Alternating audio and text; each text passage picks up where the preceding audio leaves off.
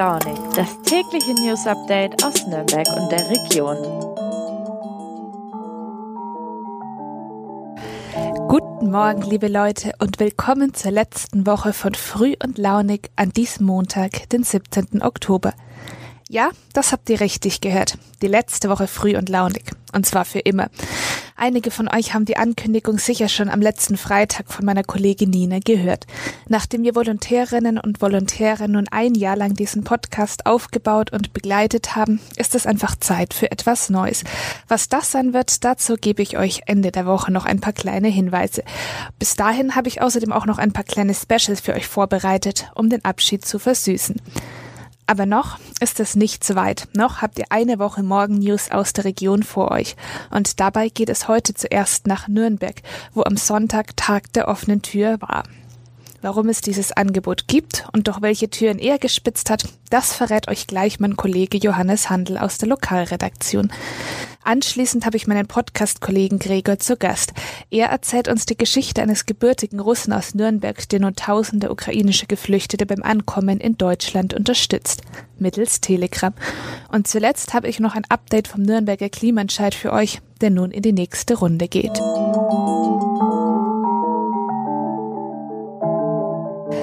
Seid ihr schon mal in einer U-Bahn-Baustelle herumgeklettert? Meine Kollegin Nina durfte das vor einiger Zeit mal während ihrer Fotografieausbildung bei uns im Verlag. Aber auch für Nichtjournalisten gab es diese Möglichkeit am Wochenende. Da war nämlich Tag der offenen Tür bei der Stadt Nürnberg. Das Programm war ziemlich groß und bunt, von der U3-Baustelle über das Gespräch mit dem Oberbürgermeister bis zum Besuch bei der Feuerwehr war alles dabei. Und dabei war auch mein Kollege Johannes Handel aus der Lokalredaktion. Hi Johannes, erstmal ganz grundsätzlich, wozu gibt es denn den Tag der offenen Tür bei der Stadt? Ja, beim Tag der offenen Tür der Stadt Nürnberg präsentieren sich zum Beispiel äh, verschiedene Hilfsorganisationen der Stadt, aber eben auch äh, diverse Einrichtungen, die man sonst zwar kennt, aber nicht zu Gesicht bekommt. Und hier kann man wirklich mal einen Blick hinter die Kulissen werfen. Wo warst du denn dann unterwegs bei diesem Tag der offenen Tür? Durch welche Türen hast du quasi gespitzt? Der Tag der offenen Tür ging ja über drei Tage. Ich selber war jetzt am Sonntag auf dem Hauptmarkt. Äh, da waren vor allem Hilfsorganisationen wie die Malteser, die Johanniter, DLRG, das Rote Kreuz, aber auch äh, die Bundespolizei, äh, der Zweckverband Kommunale Verkehrsüberwachung. Also es war schon sehr breit gefächert. Und was waren denn da deine Highlights auf dem Hauptmarkt? Ja, für die Kinder war natürlich äh, sehr viel geboten. Äh, die durften auch sehr viel ausprobieren, konnten sich auf verschiedene Fahrzeuge setzen. Ähm, ein schönes Beispiel war zum Beispiel beim Technischen Hilfswerk. Ähm, die hatten einen LKW-Ladekran mitgebracht, der kann normalerweise bis zu sieben Tonnen schwer heben.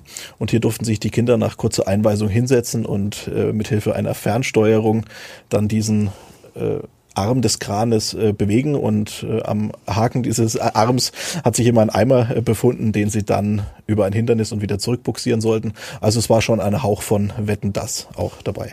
Dürftest du dich auch mal ausprobieren am Ladekran? Ich habe anderen den Vortritt gelassen. Sehr vorbildlich von dir. Was haben dir denn diese Hilfsorganisationen, die Leute, mit denen du gesprochen hast, so erzählst, warum sie das machen, wie es ihnen gefällt? Ja, erstaunlich fand ich, ähm, jeder kennt ja das THW, aber das THW fliegt ja, wenn ich das so salopp sagen darf, doch immer auch etwas unter dem Radar. Ähm, der Pressesprecher hat mir zum Beispiel gesagt, bei dem äh, verheerenden Brand, den wir ja im Mai dieses Jahres im Nürnberger Norden hatten, als dieser nicht ganz fertiggestellte Kindergarten äh, abgebrannt ist, ähm, hat er gesagt, normalerweise, ähm, wenn die Feuerwehr und die Reporter abgerückt sind, dann eben kommt erst äh, das THW. Dass aber generell das THW jetzt wieder etwas in den Fokus der Öffentlichkeit geraten ist. Äh, zum einen durch die Corona-Pandemie weil das äh, Technische Hilfswerk sehr viele logistische Aufgaben übernommen hat, zum Beispiel ähm, die Masken oder auch Desinfektionsmittel äh, durchs ganze Land hier transportiert hat. Äh, gleichzeitig aber vor allen Dingen auch durch, das, durch die Flutkatastrophe im Ahrtal, wo ja dann äh, auch durch diese starke Medienpräsenz dann wochenlang auch mit zu verfolgen war, wie viele Hilfskräfte, unter anderem 30 aus Nürnberg, ja vor Ort in, im Ahrtal geholfen haben. Super, dann vielen Dank für deine Eindrücke. Gerne.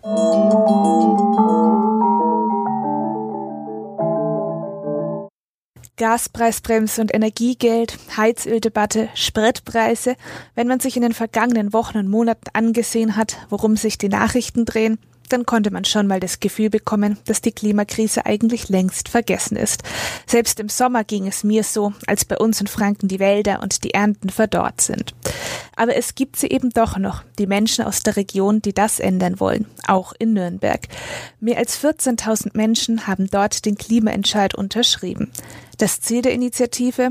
Der Stadtrat soll beschließen, dass Nürnberg bis 2030 klimaneutral wird und auch regelmäßig über die Fortschritte auf diesem Weg berichtet.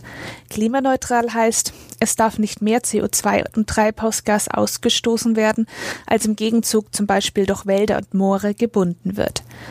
Hinter dieser Unterschriftensammlung steckt viel Arbeit. Ursprünglich wollte die Initiative, zu der von Alpenverein über ADFC bis Bund Naturschutz zahlreiche lokale Gruppen gehören, schon vor einem Jahr die nötigen 12.000 Signaturen beisammen haben. Das hat lange nicht geklappt, aber nun ist das nötige Quorum mehr als erreicht und der Stadtrat muss sich daher mit dem Vorschlag befassen. Am Wochenende haben sich die Unterstützer daher zu einer Abschlusskundgebung im Rathaus versammelt und mit vielen orangen Plakaten ihren Erfolg zelebriert. Nürnberg ist übrigens auch nicht die einzige Stadt mit diesem Anliegen.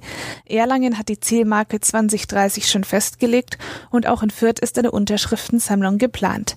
Bundesweit gibt es die sogenannten Klimaentscheide in etwa 80 Städten.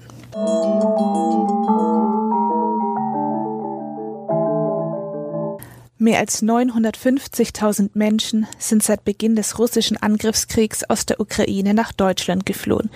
Mehr als 20.000 von ihnen sind in Mittelfranken registriert und sie stehen vor großen Herausforderungen. Die Bürokratie, die fremde Sprache, die Suche nach einer Wohnung. Zum Glück erhalten sie von vielen hilfsbereiten Menschen Unterstützung. Einer von ihnen ist Grigori Grin. Ihr Leid ist mein Leid, sagt er und versucht den hier ankommenden mittels Telegram zu helfen. Warum und wie? Das weiß mein Volo-Kollege und unbeabsichtigter Namensvetter Gregor Grosse. Hallo Gregor, du hast mit Grigori Grin gesprochen, der Ukrainerinnen und Ukrainer in der Region unterstützt. Erzähl mal, wer ist denn Grigori und was hat ihn zum Helfen bewegt? Grigori Grin ist ein gebürtiger Russe, der vor 24 Jahren aus Russland nach Nürnberg gekommen ist und zwar im Zuge eines Aufnahmeprogramms der Bundesrepublik für Juden aus der ehemaligen Sowjetunion. Seit 2002 arbeitet Grin für ein IT-Unternehmen in Fürth. Er hat mir erzählt, dass er, als er 1998 nach Deutschland gekommen ist, er kaum Informationen hatte, es kaum Internet gab und er sich eben regelrecht durch die deutsche Bürokratie arbeiten musste. Und schon damals hat er eine Webseite aufgebaut, um anderen Migranten aus Russland die Ankunft zu erleichtern.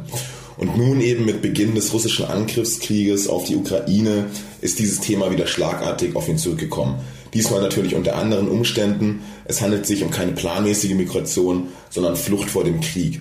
Und das hat ihn eben mitunter dazu bewogen, gemeinsam mit anderen Freiwilligen geflüchtete Ukrainer aus der Region zu unterstützen. Grigori sammelt nicht etwa Kleidung, sondern er koordiniert Hilfe und zwar per Telegram. Was kann denn die App? Seit März diesen Jahres koordiniert Krin gemeinsam mit 25 anderen Freiwilligen die Telegram-Gruppe Help Ukraine Nürnberg, ehrenamtlich und ohne formelle Strukturen. Gemeinsam mit den anderen Personen, die helfen wollen, betreut er eben die Gruppe, er beantwortet Fragen und versucht zu helfen. Er sagt, dass das alles nicht so geplant war, sondern dass sich das mit der Zeit etabliert und entwickelt hat. Mittlerweile sind schon fast 7000 Geflüchtete aus der Region Teil dieser Telegram-Gruppe. Mit welchen Problemen sind die ukrainischen Geflüchteten hier in der Region denn hauptsächlich konfrontiert? Grin hat mir erzählt, dass sich in der Telegram-Gruppe über alles Mögliche ausgetauscht wird. Zentrale Themen sind demnach Wohnung und die Kinderbetreuung. Sie sprechen dort aber auch über ihre Unsicherheit, was sie jetzt überhaupt tun sollten. Und es geht auch um vermeintlich banale Sachen wie, wo gehe ich eigentlich hin, wenn ich Bauchschmerzen habe. Krin war es wichtig zu betonen, dass es bei der Integration von Ukrainern in der Region sowohl Licht und Schatten gebe. Also den einen fällt es eher leicht, hier Fuß zu fassen, während andere mit erheblichen Schwierigkeiten zu kämpfen haben. Vor allem die Wohnungssuche ist nach wie vor sehr schwierig, aber auch die Sprache ist ein wichtiger Faktor, etwa beim Umgang mit den Behörden. Zudem sei auch die kommunale Verteilung ein Thema unter den Geflüchteten, hat mir Grimm berichtet. Also die Behörden hätten festgestellt, dass einige Bundesländer ihre Aufnahmequoten über- oder untererfüllt hätten. Und seit Mitte Mai könne laut Krim beobachtet werden, dass manche Geflüchtete, die in der Region angekommen sind, eine sogenannte Anlaufbescheinigung für ein anderes Bundesland erhielten. Und er sagt, dass eben in einzelnen Fällen Leute, die sich hier schon gut eingelebt haben, dann eben in ein anderes Bundesland geschickt werden sollen, was für Grimm nicht nachvollziehbar ist. Aber grundsätzlich hat er mir auch erklärt, dass die überwiegende Rückmeldung ist, dass die Deutschen gegenüber Ukrainern sehr offen und hilfsbereit sind. Vielen Dank, Gregor, für diesen Bericht. Dass sich so viele Menschen für andere einsetzen, das ist auf jeden Fall eine gute Nachricht. Und einige der ukrainischen Geflüchteten werden diese Woche ihren Weg auch an die Universitäten hier in der Region finden. Denn Studierende dürfen sich direkt mit ihren ECTS-Punkten aus der Heimat bewerben und Schulabgänger notfalls auch ohne Sekundarabschluss ein Studium beginnen, wenn die Abschlussprüfungen aufgrund des Krieges einfach nicht möglich waren. Gut, in manchen Fällen sind zum Beispiel die nötigen Deutschkenntnisse eine Hürde, aber für all diejenigen, die einen Studienplatz bekommen haben, geht es heute los mit dem Wintersemester und damit natürlich auch für die Studis unter euch. Nun heißt es also Schluss mit der kursfreien Zeit, Wecker stellen, Podcast hören, Zähne putzen und dann mit einer großen Tasse Kaffee in der Hand zum Vorlesungssaal hetzen. Oder vielleicht auch erstmal den Vorlesungssaal finden. Als ich noch in England studiert habe, da habe ich mal eine geschlagene Viertelstunde nach dem richtigen Raum gesucht, der sich dann im zweiten Untergeschoss fand. Also in diesem Sinne viel Glück beim Suchen und viel Spaß beim Lernen. Wir hören uns morgen wieder. Eure Jana.